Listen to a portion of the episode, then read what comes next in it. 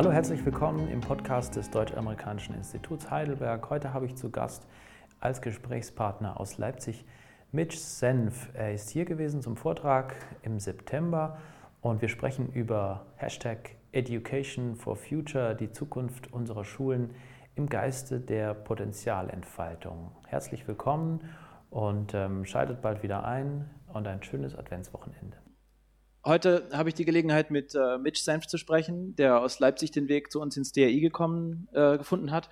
Und ich freue mich, ähm, ihn auch in Begleitung äh, seines Buchs heute zu ähm, Fragen der äh, Zukunft unserer Erziehungslandschaft ein bisschen auszuquetschen, aber auch zu seinem persönlichen Werdegang und seinem persönlichen Weg dahin. Ähm, zum Buch später. Ähm, was macht aus einem äh, Jugend-Nachwuchsringer äh, äh, und ähm, Breakdancer einen äh, gestandenen Pädagogen, der sich mit Gehirnforschung um das Potenzial von jungen Leuten kümmert?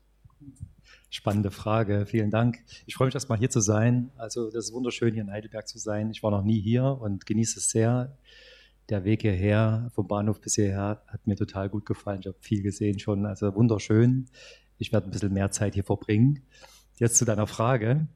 Ähm, was hat mich dahin geführt? Ich würde sagen, zahlreiche Erfahrungen, die ich selbst machen durfte in meinem Leben. Wie du schon gesagt hast, ähm, bin ich äh, Leistungssportler gewesen. Äh, im, ich habe Ringkampf gemacht.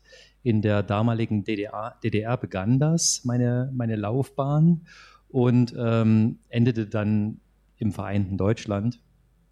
Ich war da äh, sehr, sehr gut als Ringer, hatte da mehrere Medaillen gewonnen, aber ich war irgendwie ähm, leer im Inneren und fühlte mich sehr stark fremdbestimmt und hatte dann so ein ähm, einschneidendes Erlebnis, ähm, als ich Breakdance letztendlich begegnete. Und zwar haben die in der Nachbarhalle von der Ringerhalle trainiert, immer einmal pro Woche.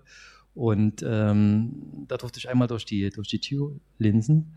Und äh, was ich da gesehen habe, das hatte mich so gefesselt und äh, hat dann meinen weiteren Weg im Grunde genommen geebnet. Ich wollte das unbedingt lernen. Und äh, habe es dann auch gemacht und habe dann Sportwissenschaft studiert und habe das dann miteinander verbunden.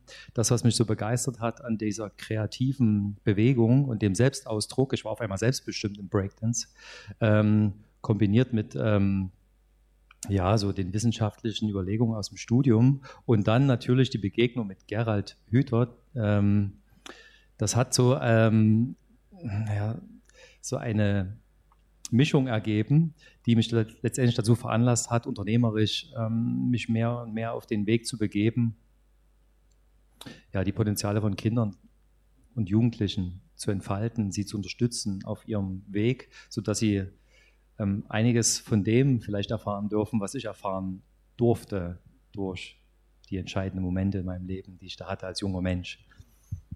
Also es geht auch um, um, um die Frage, wie frei dürfen sich, also ich, ich höre so den Begriff der Freiheit raus, wie, wie frei kann ich mich entfalten als Jugendlicher ähm, und wie viel Selbstbestimmung äh, ist sozusagen in der Umgebung gegeben, in der ich mich als lernender junger Mensch begebe und so.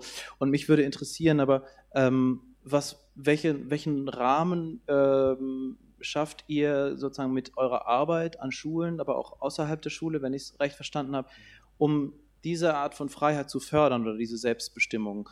Beziehungsweise welches äh, Schlüsselerlebnis vielleicht hat auch dazu geführt, so biografisch, dass das sozusagen die, äh, die, die, die eigentliche Idee ist beim Lernen und beim sich selbst entwickeln? Als ich selbst Breakdance gelernt hatte, hatte ich frühzeitig das Bedürfnis, das an junge Menschen weiterzugeben, weil ich so fasziniert war von dieser Sache. Und jedem Kind, jedem Jugendlichen, dem ich das gezeigt habe, dem konnte ich das Leuchten in den Augen ansehen. Und ähm, diese Freiheit, diese Selbstbestimmtheit, äh, sich auszuprobieren in einem Rahmen, wo es im Grunde genommen keine Vorgaben gibt. Es gibt da auch keinen Trainer. Ich war nie Trainer oder etwas derartiges. Ich war eher ein Mentor, vielleicht könnte man sagen. Jemand, der an den richtigen Stellen mal noch einen Tipp gegeben hat oder ähm, auch gern mal was gezeigt hat, um zu inspirieren. Ähm, aber dieser Moment, wo, wo Kinder und Jugendliche sich einfach ausprobieren können in so einem geschützten Rahmen, wo auch keine Bewertung stattfindet oder Leistungsdruck oder ähm, ähm, eine gewisse Erwartungshaltung vielleicht von außen gestellt wird.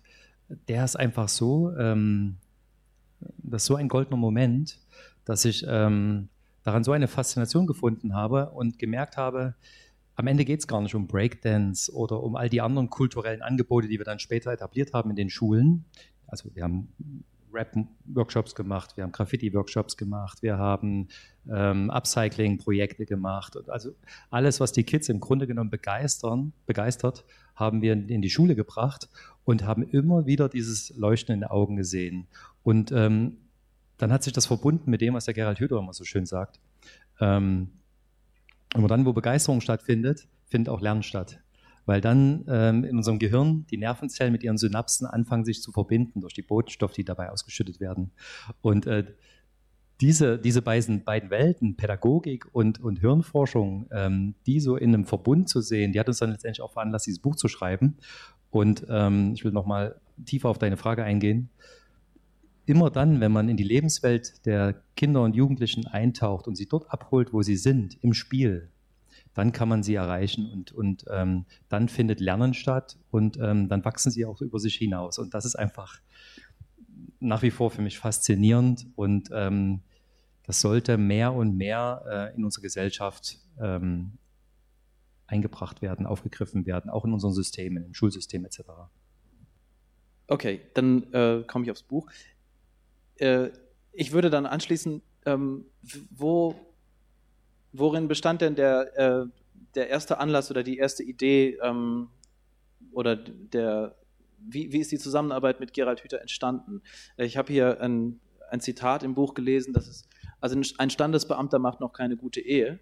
Das heißt, das ist sozusagen, äh, für mich hat das so diese, diese Qualität schön wiedergespiegelt zwischen, es gibt eine formale Ebene und eine gewisse, sagen wir mal, Stabilität und Strukturierung durch äh, eine gewisse Kompetenz, ähm, äh, sagen wir mal, oder eine gewisse, ein gewisses Wissen, was eine Gesellschaft an, an die nächste Generation weitergeben muss, um überhaupt sozusagen stabil zu bleiben. Aber es gibt eben auch diese vielen, äh, viel feineren, feinstofflicheren ähm, Ebenen, Beziehungsebenen und so weiter, die, bei denen man sich selbst überlassen ist in gewisser Weise. Ähm, wie passt das zusammen mit den Erkenntnissen aus der, aus der äh, Sportpädagogik oder Sozialpädagogik und der Gehirnforschung? Ähm, wo sagen wir mal, werden die Kinder denn abgeholt an dem Punkt? Jetzt muss ich kurz überlegen. Also die erste Frage, die ging ja in Richtung äh, Gerald Hüter, wie wir uns kennengelernt haben und dann die Verbindung daraus, ne? Genau, ja. Okay. Ähm, den Gerald, den haben wir 2012 kennengelernt in Berlin beim Entrepreneurship Summit. Das war eine großartige Veranstaltung, organisiert von Günter Faltin. Und ähm, ich persönlich kannte den Gerald bis dato noch nicht. Ähm, er war ja damals schon sehr aktiv in der Bildungslandschaft und ähm, hat die Hirnforschung da äh, hineingetragen, die Erkenntnisse daraus. Aber ich habe ihn dort das erste Mal erlebt auf einer Bühne. Und er hat ähm, einen unglaublich tollen Vortrag ähm, gehalten, wo fast alle im Publikum Tränen in den Augen hatten. Ähm, insbesondere wir, also Marcel, mein, mein Partner und ich, äh, hatten Tränen in den Augen, weil wir zum ersten Mal ähm, verstanden haben, was wir eigentlich mit unserer Arbeit, die wir schon seit vielen Jahren machen, bewirken. Das hat der Gerald in ein Wort gefasst und das hat er Potenzialentfaltung genannt. Das hatten wir bis, da, bis dahin noch nicht gehört. Aber es widerspiegelte genau das, was wir eigentlich die ganzen Jahre gemacht haben mit unseren Kindern und Jugendlichen in unseren Projekten. Und wir hatten sozusagen ein Zuhause auf einmal. Und es gibt ja noch viele andere, die sich in der Bewegung der Potenzialentfaltung äh, aktiv beteiligen. Und nicht zuletzt äh, Geralds äh, Akademie der Potenzialentfaltung, ähm, die das Ganze auch maßgeblich noch mit voranbringt. Und ähm, seit 2012 sind wir dann in, in, Kontakt gewesen. Wir hatten ihn direkt nach, der, nach seinem Vortrag angesprochen, fresh wie wir waren, und ähm, waren seitdem in Kontakt. Und er fand das auch sehr faszinierend, was wir da äh, leisten in den Schulen. Und ähm, das zog sich dann über viele Jahre, wo er uns auch öfters mal in Leipzig dann besucht hat und wir uns ausgetauscht haben. Ja, Genau. Und so hat sich dann auch letztendlich das äh, Buchprojekt ergeben. Der kam auf uns zu und hat uns gefragt, ob wir darauf Lust haben. Ähm, und wir natürlich, das war für uns natürlich eine große Ehre. Natürlich haben wir ja gesagt. Und ähm, dann sind wir gestartet. Und das Schöne war, um jetzt auf den zweiten Teil deiner Frage zu kommen, ähm, wir hatten damals schon ähm, faszinierend festgestellt, dass der Gerald aus der Hirnforschung und wir aus der Pädagogik dieselben Erkenntnisse hatten, auf unterschiedlichen Ebenen natürlich. Ne? Aber es, es fasste, also es kam zusammen, diese Erkenntnisse. Wir haben sie beobachtet auf dem Schulhof in unseren Workshops ähm, und hatten natürlich auch das pädagogische Know-how ähm, im Gepäck. Und der Gerald hat das aus der Gehirnforschung letztendlich beschrieben, was da stattfindet im, im, äh, im, im Menschen, wenn er sein Potenzial entfaltet und wenn er mit Begeisterung lernt, etc. Und was es dafür braucht. Und das war dann leichtest, dass wir gesagt haben, okay, super. Also da haben wir genug Stoff für, für ein Buch und ähm, dieses Buch Education for Future, was ja Anfang diesen, dieses Jahres 2020 rausgekommen ist, ähm, eröffnet die Debatte darüber, ähm, wie Bildung für ein gelingendes Leben, sprich Aufwachsen im 21. Jahrhundert, sein sollte. Und ähm, das ist ein Aufschlag, eine Debatte, die wir hier eröffnen und ähm, wir hoffen uns da äh, rege Beteiligung dass wir was anstoßen können. Und das ist sicherlich nicht alles, was man dazu äh, sagen kann. Das, äh, dem, dessen maßen wir uns gar nicht an. Es ist äh, eine Eröffnung und ähm, die hoffentlich jetzt weitergetragen wird. Ja, das, äh, das ist auf jeden Fall ein, ein Beitrag, der, glaube ich, dass dieses Potenzial hat und äh, das wird sich auch entfalten, meine ich. Also die Lektüre ist ähm, sehr stark geprägt von dieser Idee davon, dass es selbstbestimmt äh, neue Freiheiten äh, geben soll, neue Impulse, also keine Instruktion, weniger Instruktion, weniger vielleicht frontale ähm, ähm, Konfrontation mit Themen, sondern eher vielleicht Inputs ganz gezielt und ausgewählt und eher so diese Mentorenrolle der, der, der Lehrer. Das ist schon angeklungen. Mich würde jetzt interessieren, wie ist denn wie funktioniert denn eines dieser Programme ganz konkret? Also ich stelle mir vor, eine Klasse zum Beispiel oder eine übergreifende Gruppe von, klassenübergreifende Gruppe von Schülerinnen oder Schüler, Schülern sind ja enorm heterogen. Das heißt, ähm, also ein, eine, irgendeine Art von Programm für Potenzialentfaltung, das ist ja immer sehr individuell ausgerichtet. Wie, wie ähm, kommt man gewissermaßen an den Punkt, an dem ein, ein Kind oder ein Schüler oder ein junger Erwachsene selbst erkennt, das ist mein Ding und das ist weniger mein Ding und ähm, lässt sich das vielleicht in einen einwöchigen, zweiwöchigen, halbjährigen, in welchem Turnus, äh, mit welchem Turnus muss man rechnen und so weiter. Das würde mich interessieren, so wie funktionieren die Programme? Ja, also zum Großteil arbeiten wir direkt in der Schule. Wir haben Trainer, ca. 25 Stück an der Zahl, die sind geschult zum Thema Potenzialentfaltung und ähm, schauen im Grunde genommen mit einem besonderen Blick auf die Kids. Weniger, es geht weniger darum, was sie, was sie leisten, ob das Lied jetzt toll vorgesungen wurde, sondern es geht vielmehr darum, wie sich der junge Mensch im Projekt entwickelt und was er für Erfahrungen macht. Und äh, wir haben verschiedene Formate, mit denen wir das ähm, durchführen. Zum einen gibt es Kurse. Da sind wir wirklich jede Woche zur selben Uhrzeit an, an, an dem gleichen Tag in der jeweiligen Schule. Das sind circa äh, 30 Schulen aktuell an der Zahl. Auch jetzt zur Corona-Zeit. Wir dürfen wieder arbeiten. Das ist super. Also 30 Schulen, ähm, in die wir hineingehen dürfen mit unseren Trainern, ähm, die dann mit den Kids regelmäßig jede Woche eine Stunde oder anderthalb Stunden an einem Thema arbeiten. Das sind verschiedene Themen. Ähm, querbeet. auf jeden Fall sind es Kulturtechniken, die wir mitbringen, weil das die, die Türöffner sind zu den Herzen der Kids und ähm, die sie dann auch animieren, etwas auszuprobieren, etwas zu gestalten. Nun ist es bei uns in Sachsen und auch in anderen Bundesländern so, dass ähm, Ganztagsangebote angebunden sind an den Nachmittagsbereich in Schulen. Und da finden halt zahlreiche Angebote statt. Wir sind teilweise mit fünf, sechs Angeboten an einer Schule. Das heißt, die Kids können sich da auch frei eintragen. Aktuell ist es schwieriger, aber in der Regel können sich die Kids frei eintragen in die Angebote und sie dann wahrnehmen, je nachdem, was sie interessiert. Und dann begegnen sie halt einem jungen Menschen ähm, mit Cappy auf dem Kopf und ähm, den sie locker fragen können, ey, sag mal, was machst denn du hier? Ähm, verdienst du damit Geld, was du hier machst? Ähm, wie bist du denn dazu gekommen? Hast du eine Freundin oder so? Also das, da, da, da findet eine Begegnung statt, ähm, ein, ein Miteinander, ein Lernen voneinander, ähm, was die Kids häufig so nicht kennen, wenn sie Erwachsenen begegnen. Also sehr niedrigschwellig, sehr auf Begegnung aus. Und das ist auch der Schlüssel oder einer der, der großen Hebel, die man hat in solchen Workshops, das ist die Begegnung, dass man einander als Subjekt begegnet, dass man einander sieht und ähm, dass das alles ohne Leistungsdruck stattfindet. Es geht nicht um Ergebnisse. Es geht darum, dass man Erfahrungen macht und was dabei lernt und das mit, mit Freude ähm, erlebt. Und äh, neben diesen Kursen haben wir natürlich auch Projekte, wo wir mal ganze zwei, drei Tage mit einer Gruppe von Kindern in der Schule arbeiten. Und ähm, das ist immer faszinierend, wenn die Lehrer dann zuschauen, weil sie dann die Kids mal von einer ganz anderen Seite erleben. Teilweise auch total produktiv, was sie dann im Unterricht häufig nicht so erleben.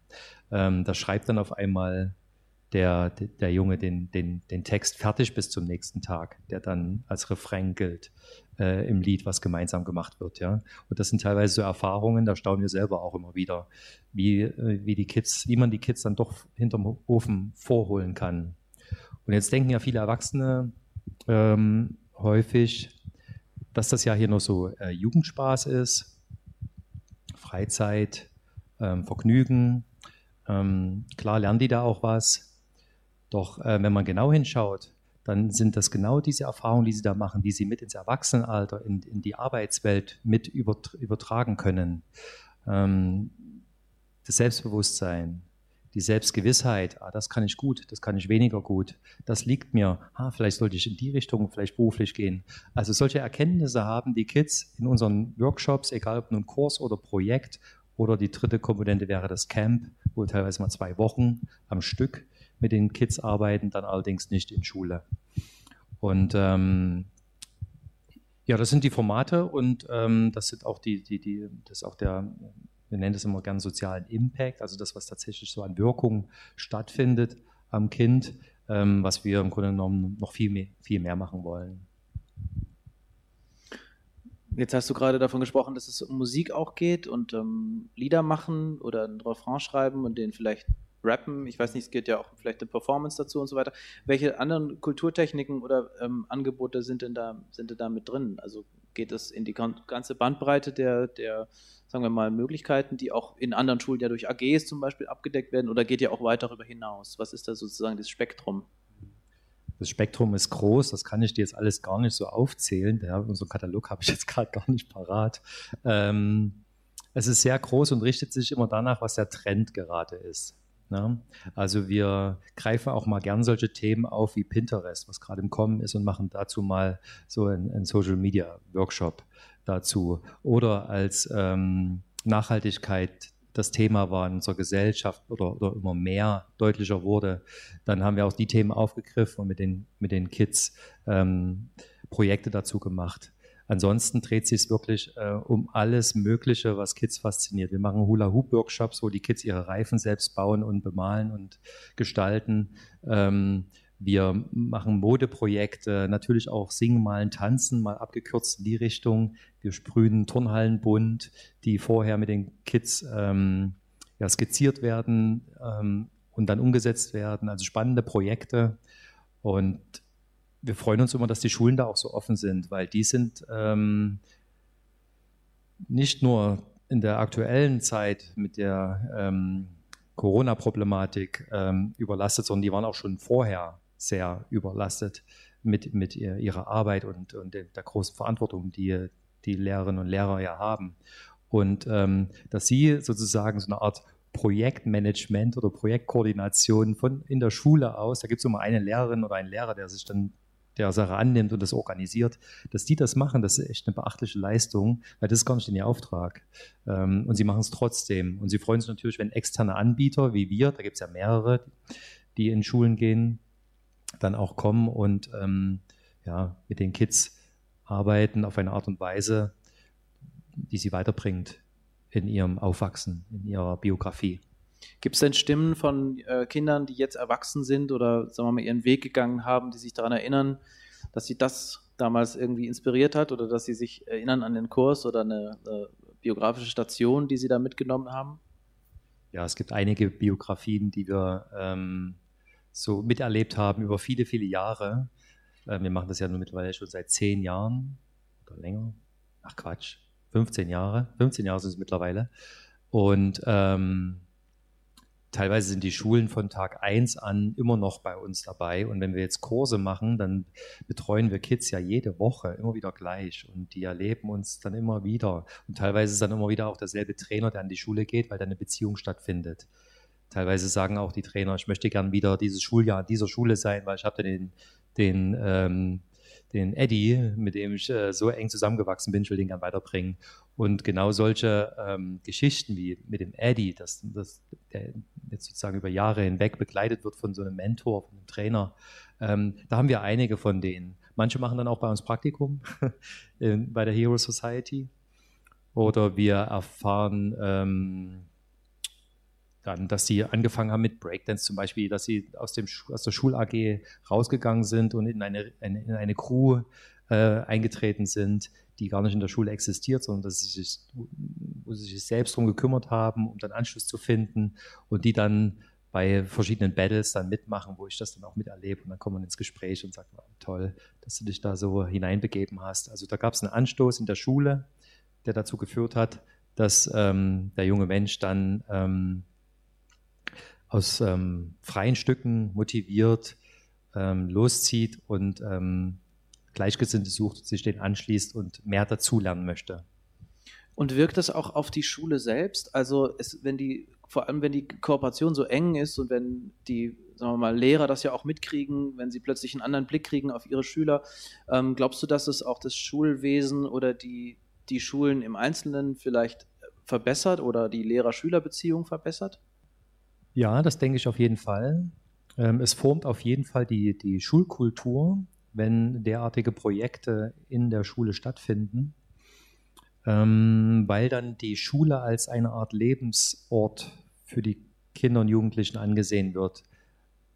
Nicht nur ein Ort, wo man hingeht und den meisten Tag sitzt und sozusagen ähm, Wissen aufnimmt, sondern auch als ein Ort, wo man was erlebt, wo man ähm, seine Freunde trifft, mit denen etwas zusammen macht, Projekte zusammengestaltet. Ich will nicht sagen, dass nur wir externe Anbieter jetzt sozusagen diesen, ähm, diese Inspiration mit in die Schule bringen. Um Gottes Willen. Es gibt so viele tolle Lehrerinnen und Lehrer, die auch Projekte machen und äh, sich viel überlegen, wie sie die Kids noch mehr hinterm Ofen hervorholen können. Doch ist es häufig was anderes, wenn externe, ähm, also nicht schulangehörige Erwachsene, in die Schule kommen und diese Dinge anstoßen. Diese Rollen sind einfach nicht so sehr belegt und besetzt und dadurch geht es besser. Und wir können natürlich uns auch viel freier bewegen als, ähm, als Externe. Ja, also ich denke auf, auf jeden Fall verändert das Schule, wenn Schulen bereit sind, ähm, sich zu öffnen, Angebote anzubieten mit externen Anbietern, frischen Wind reinzuholen, den, die Schule leben lassen, ähm, und die Kids auf diese Art und Weise aktivieren, sich ähm, mitzugestalten und mit, sich mit einzubringen. Ja, das klingt wieder sehr, so nach diesem Kanon der, der Werte, die sozusagen diese nebenschulischen oder außerschulischen Angebote haben, haben müssen. Also ich erinnere mich auch an einen Direktor, der sagte, das ist letzten Endes das, was die Schüler in der, in der Orchesterfreizeit oder auf der, auf der Studienfahrt erleben, ist sozusagen prägend, wenn sie das in dem, mit dem richtigen Schubs oder, oder auch unter dem Schutz der, der Gemeinschaft in der, in der Klasse oder in der Stufe erleben und durch, durch die Begleitung durch fähige und kluge Lehrer. Und das ähm, ist mir auch in Erinnerung als, sagen wir mal, der, der prägende Satz von einem Direktor wohlgemerkt, der eigentlich dafür zuständig ist, ja das System gewissermaßen zu repräsentieren und diese strukturierte Weitergabe von Unterricht zu ermöglichen. Ähm, neben den anderen Dingen. Ich würde mich noch interessieren, was sind denn für die Hero Society so die Kernziele ähm, für die nächsten paar Jahre oder auch für deine Arbeit oder wie siehst du die Entwicklung von Schulen in der Zukunft und welche Bedarfe siehst du aktuell in der, in der Gesellschaft? Ähm, wir beobachten ja Trends, ne? wenn du sagst, du orientierst dich auch an Trends oder an, sagen wir mal, gesellschaftlichen oder gesellschaftspolitischen Themen. Ein Stück weit ähm, Medienkompetenz ist jetzt gefallen, das Stichwort mit ähm, Workshops zu, zu Pinterest etc. Welche äh, fundamentalen, unumstößlichen, sagen wir mal, Kernwerte oder äh, ähm, Ideen für die kommende Zukunft oder vielleicht für die nächsten zehn Jahre würdest du gerne verwirklicht sehen oder worauf muss das Augenmerk gelegt werden? Wir haben uns ja so einen tollen Namen einfallen lassen, Hero Society. also eine Gesellschaft voller Helden. Und das ist auch unsere Mission, der wir weiterhin folgen. Wir verfolgen im Grunde genommen einen präventiven Ansatz. Wir wollen Kinder und Jugendliche frühzeitig äh, dabei unterstützen, mehr über sich selbst zu erfahren. Einfach mehr äh, Selbstgewissheit zu erfahren. Sprich, dass sie mehr über sich selbst, äh, über ihre Persönlichkeit wissen, über ihre Begabungen, was ihnen Freude macht, äh, wo sie sich weiterhin entwickeln möchten, damit sie, wenn sie aus der Schule rauskommen, dann ähm, gute Entscheidungen treffen für ihren Lebensweg. Dass sie wissen, was sie lernen wollen, welche Ausbildung sie machen wollen, welches, welches Fach sie studieren möchten, in welchem Beruf sie mal später sein möchten und wirken möchten. Und das ist für mich, ähm, für uns ein gesellschaftliches Anliegen, weil wir ganz fest glauben, wenn, wenn ein Mensch in ein Umfeld kommt, wo die Tätigkeiten, Tätigkeiten die an ihn ähm, gestellt sind, sehr stark zu seiner Persönlichkeit passen, also sehr stark zu dem, wie er eh agiert und äh, automatisch ähm, sich verhält. Ja? Wenn das sehr stark matcht, dann haben wir eine ganz andere Gesellschaft, eine Gesellschaft, wo ähm, sinnerfüllte Arbeit stattfindet ähm, und ähm, wo dann auch die Orientierungslosigkeit, die ja heute in unserer jungen Generation, wobei ich glaube, die war schon immer da, die Orientierungslosigkeit, ähm, nicht mehr so stark ausgeprägt ist, sondern, ähm, ähm, wie hat Nietzsche gesagt, werde der du bist. Ja? Und äh, den Anlagen folgen und den Beruf wählen, den, ähm, der gut zu einem passt. Das ist so ein großes Anliegen von uns. Deswegen engagieren wir uns auch in den nächsten Jahren mehr und mehr im Bereich Berufsorientierung. Das passt auch sehr gut zusammen, wenn, weil, weil wir in unseren Workshops und in den Projekten so schön sehen, naja, was in den Kids so schlummert. Und wir sie da auch mittels Feedback bestärken können.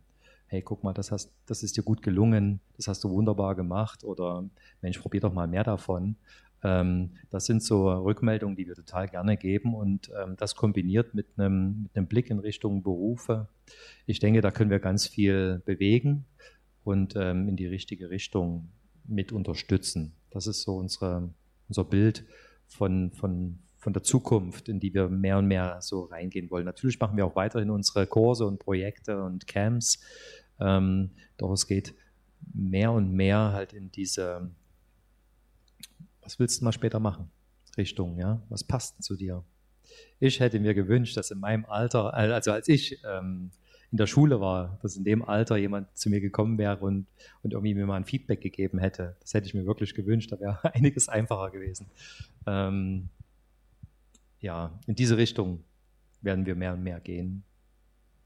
Ja, dieses, äh, es muss erkannt werden, ne, in gewisser Weise, was, äh, ich, ich verstehe mir schon fast so eine Art dialogischen Prozess vor, der ganz neu äh, aufgerollt wird, der zwischen dem Lehrer nicht unbedingt stattfinden kann und auch vor allem nicht zwischen Eltern ganz oft stattfinden kann, leider. Ähm, vielleicht zwischen den Großeltern, die so eine Art Rolle auch einnehmen können, das habe ich auch ähm, gelesen, dass da auch in der Familie, äh, sagen wir mal, dieses Beziehungsmodelle existieren, die neu aufgegriffen werden müssen in einer, in einer Gesellschaft, in der diese Beziehungsmodelle einfach nicht mehr einen zum Alltag gehören, weil die Familien zerstreut leben und weil die äh, generationenübergreifende Familien nicht mehr selbstverständlich zusammenleben oder, oder es nicht mehr die Regel ist unbedingt, dass, dass diese Figuren selbstverständlich auftauchen. Ich würde sagen, ähm, zuletzt gibt es jetzt Pläne für ähm, eine Neuauflage, weil ich muss, ich muss dazu sagen, ich habe das schon ähm, mit deinem Kollegen Marcel Heinrich besprochen, das Buch einmal in einem Online-Format hier im DAI. Und ähm, wir sind am Ende auf die Frage gestoßen, äh, und das würde ich dich auch gerne fragen, hättest du das Buch anders geschrieben oder wärst du die Sache, das Projekt mit diesem Buch anders angegangen, wenn es nicht schon vor Corona rausgekommen wäre? Beziehungsweise welche, um bei Corona zu bleiben, Konsequenzen hat äh, aktuell diese Krise für euren Umgang mit der, mit der Arbeit und mit der, mit der Welt, abgesehen davon, dass es natürlich Einschnitte gibt in der Möglichkeit zu arbeiten. Ähm, könnte die Krise ein Thema sein, das mit Jugendlichen auch eine Art von Dialog ermöglicht wird neu über die, ihr Verhältnis zur Welt und über ihr Verhältnis zu ihrem Können und Tun. Ich hätte das Buch genauso wieder geschrieben. Natürlich hätte man äh, ein paar Erkenntnisse jetzt aus den spannenden letzten sechs Monaten, naja, nicht ganz, aber so lang kommt es mir vor, ähm, mit hineinarbeiten können. Doch die Kernaussage, die ähm, hat sich dadurch nicht verändert, wie auch. Ähm, wir haben ja Bildung als ein ja, zivilgesellschaftliches Engagement äh, angesehen, weil du gerade die Großeltern angesprochen hast. Also wir alle sind verantwortlich ähm, für die Bildung des Nachwuchses, ja, dass die im Grunde genommen das mitbekommen, was sie brauchen für ein gelingendes Leben und haben Schule mehr in dem Bereich der Ausbildung gesehen. Und das ist die Kernbotschaft, die wir, ähm, die ich auch immer noch so in das Buch ähm, schreiben würde. Ähm, natürlich war die Corona-Krise, äh, in der wir uns ja auch immer irgendwie noch befinden, ähm, sehr interessant, einfach mal zu sehen, was es mit vor allen Dingen Kindern und Jugendlichen macht das war durchaus spannend. Ich habe ja selber drei Kinder und die waren ja auch zu Hause. Und äh, was die für Erfahrungen gemacht haben, sensationell. Also ich fand diese Zeit jetzt aus der Sicht der Kids unglaublich wertvoll. Die haben andere Kinder im, im, im Haus kennengelernt. Ich weiß, durfte man jetzt nicht so, aber es ist halt passiert, während sie sich auf dem Hof äh, rumgetrieben haben. Und sie sind durch Zäune geklettert und auf Nachbargrundstücke äh, auf Nachbargrundstücken haben sie sich rumgetrieben, haben dann Ärger bekommen und also, die haben so viel erlebt, was sie nicht erlebt hätten, wenn sie früh um sieben aus dem Haus mit ihrem schweren Ranzen in die Schule gegangen wären und abends oder nachmittags, abends sag ich schon, nachmittags äh, meist äh, völlig erschöpft wiedergekommen wären. Ähm, zumindest ist es bei meinen Kids so. Da fehlt dann oft der Elan und die Energie, ähm, dann doch noch irgendwie loszuziehen und irgendwas zu gestalten und zu entdecken. Das ist, ähm, ist leider so. Und in der Corona-Zeit war das einfach wunderbar mit anzusehen, was, was da passiert ist mit den, mit den Kids. Die sind richtig aufgeblüht. Und das war nicht nur mit meinen Kids so, sondern ich weiß von zahlreichen Erzählungen, und, ähm, dass es da so positive Effekte gab. Natürlich ich glaube, für die Eltern war es, sehr anstrengend. Ähm, für mich auch, natürlich zu Hause zu sein und ähm, den digitalen Unterricht irgendwie zu stemmen und äh, irgendwie sich zu überlegen, was man seinen Kindern noch mitgeben kann. Aber wir in der Familie waren total einfallsreich und haben uns überlegt, was wir mit denen ähm, machen können, beziehungsweise was wir ihnen, was wir ihnen zeigen können. Und ähm, am Ende war es dann so, dass sie sich selber ähm, überlegt haben, was sie entdecken wollen und gestalten wollen und mit wem. Also das war eine ganz wertvolle Zeit. Da hätte ich sicherlich noch ein, einige Aspekte mit hineinbringen wollen in dieses Buch. Aber von der Kern Kernaussage ähm, ist es, wie es ist. Und äh, ich bin ganz froh, wie es gelungen ist. Eine Neuauflage ähm, könnte man durchaus in Betracht ziehen. Nur war jetzt äh, während der Corona-Zeit ja ähm, so wenig äh, Aufmerksamkeit, was das Buch anbelangte. Und jetzt warten wir erstmal ab, dass ähm, noch viele, viele Menschen dieses Buch äh, lesen werden und ähm, dann denken wir mal über eine zweite Auflage nach. Ähm, wir sind sehr stark ähm, fokussiert, das haben wir aus dem Bildungssystem übernommen, meine ich, in vielen Bereichen auf die individuelle Förderung, auf die individuelle Ansprache, auf das individuelle ähm, Mentoren-Schülerverhältnis. Ähm, wie, welche Ansätze macht ihr zum, zum Beispiel, um sozusagen die gemeinschaftliche Leistung zu fordern oder dieses, diese Idee von Peer, äh, nicht Pressure, aber ähm, Peer, ich weiß nicht, Peer Growing vielleicht und gemeinsam wachsen, gemeinsam lernen, voneinander, füreinander da sein. Ja, also ich glaube, die Erfahrung hat jeder schon mal gemacht, dass ähm, Inspiration und ähm, Gestalterdrang sehr stark in Gemeinschaft entsteht. Ähm, ich denke, Potenzialentfaltung geht gar nicht ähm, alleine.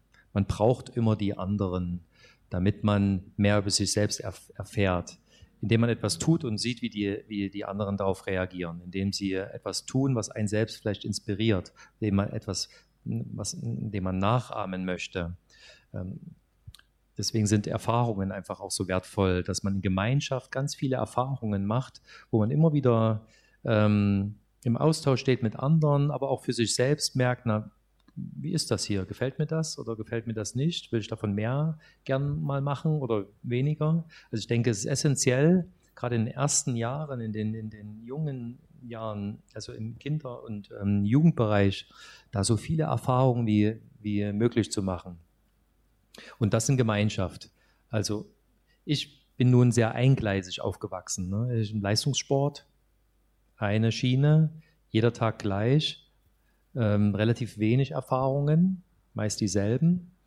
Und ähm, ich habe gemerkt, wie, wie schwer es mir dann fiel, ähm,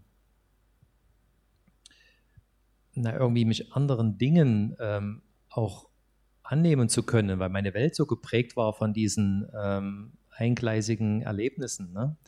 Und je mehr ich aber andere Menschen getroffen habe, andere Dinge ausprobiert habe, desto mehr habe ich auch mehr und mehr über mich selbst erfahren. Also ich habe es am eigenen Leib im Grunde genommen gespürt und gemerkt, wie, wie, das, ähm, wie uns das als Mensch vorwärts bringt, diese Erfahrung mit anderen.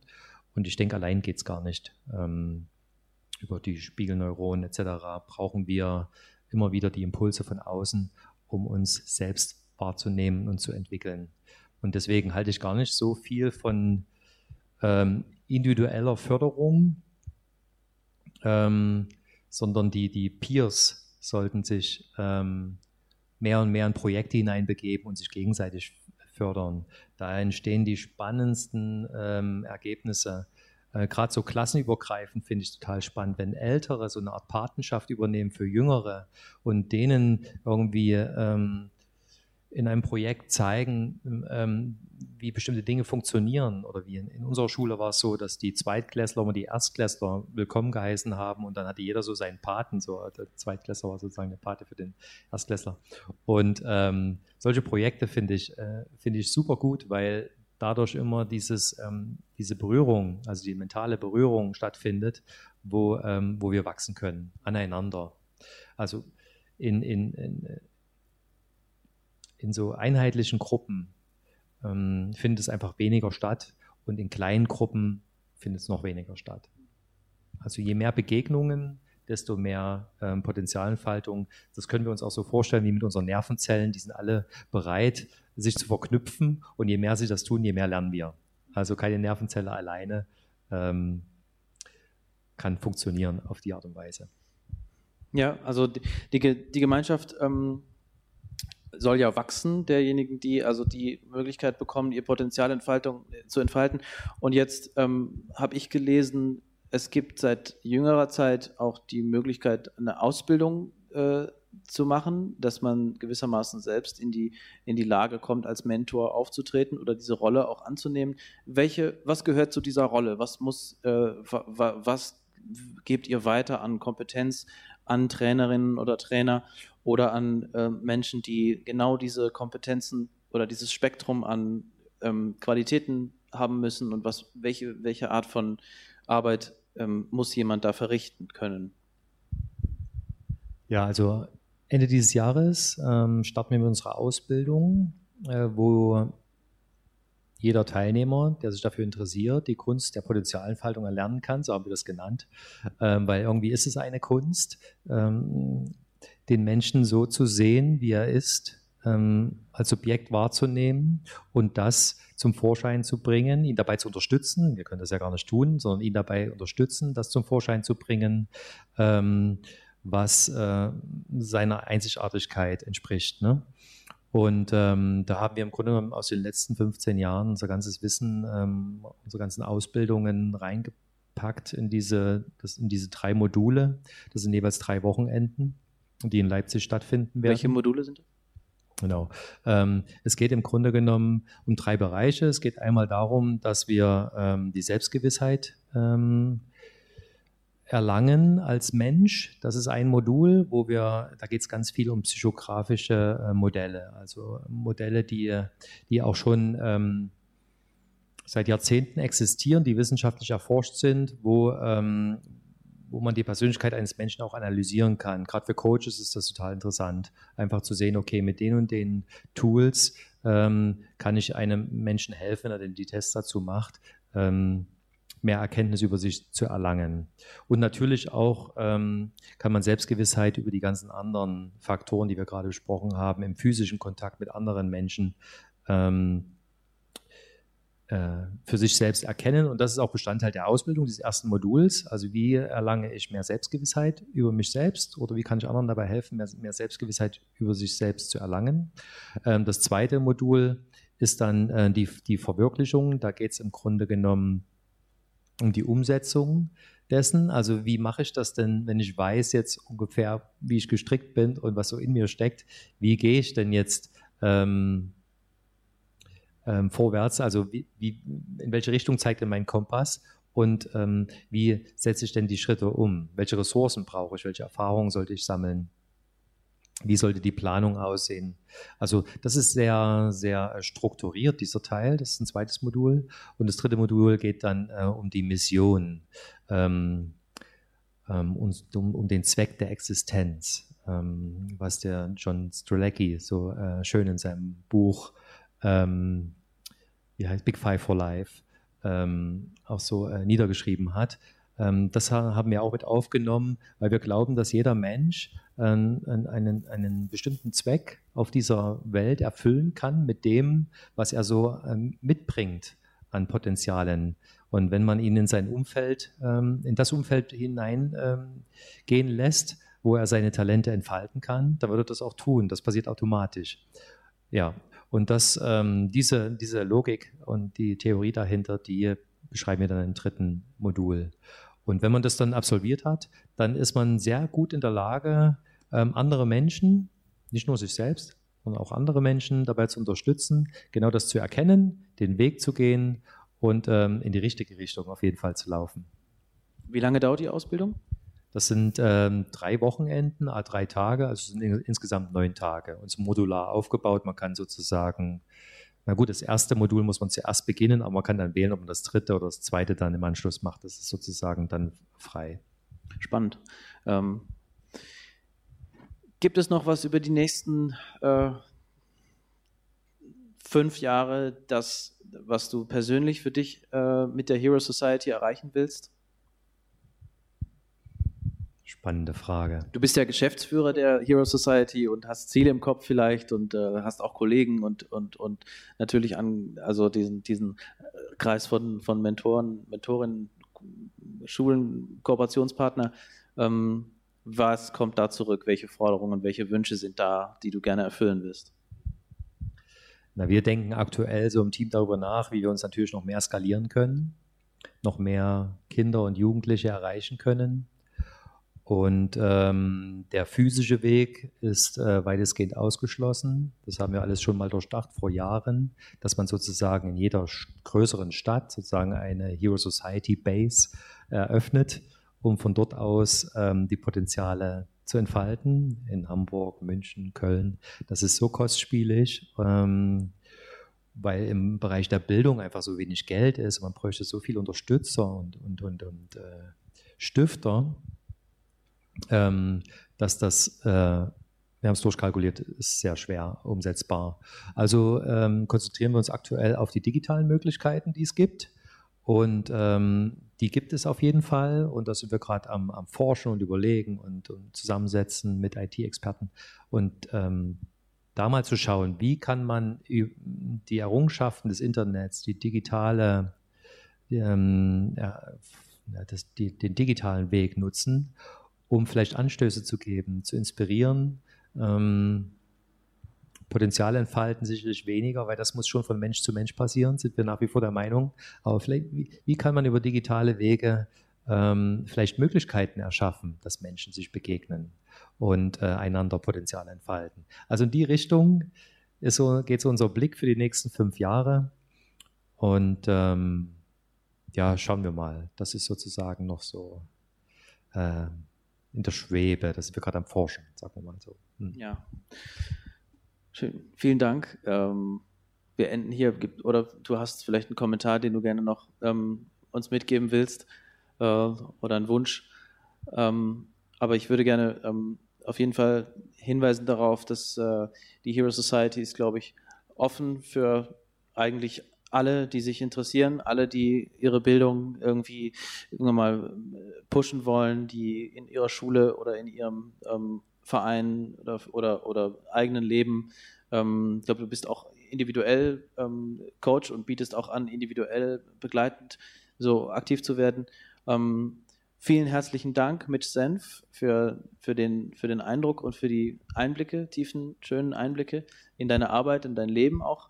Ähm, hier aus dem DAI in Heidelberg. Ähm, ich freue mich sehr, dass du den Weg geschafft hast nach Heidelberg von Leipzig aus unter diesen Bedingungen. Äh, und ähm, ja, ich freue mich sehr, ähm, dich auch im Vortrag heute Abend zu erleben, den wir anschließen. Und ja, alles Gute für dich, für die Arbeit und äh, für die Familie. Ja. Aber vielen Dank und äh, vielen Dank, dass ich hier sein darf. Ich finde, ihr macht eine ganz tolle Arbeit. Es braucht ganz viele solche Veranstaltungen, die äh, Menschen zusammenbringen und ähm, in den Austausch gehen lässt zu den Themen, die uns alle bewegen, Zukunft gestalten, ähm, Zukunft verbessern, verändern, in, in, in, eine Richtung gehen, die ähm, ja unser aller Potenziale halt entfalten lässt. Also vielen Dank, ich finde es ganz toll, was ihr hier macht und ich freue mich auf den Vortrag heute Abend und äh, danke für das schöne Interview.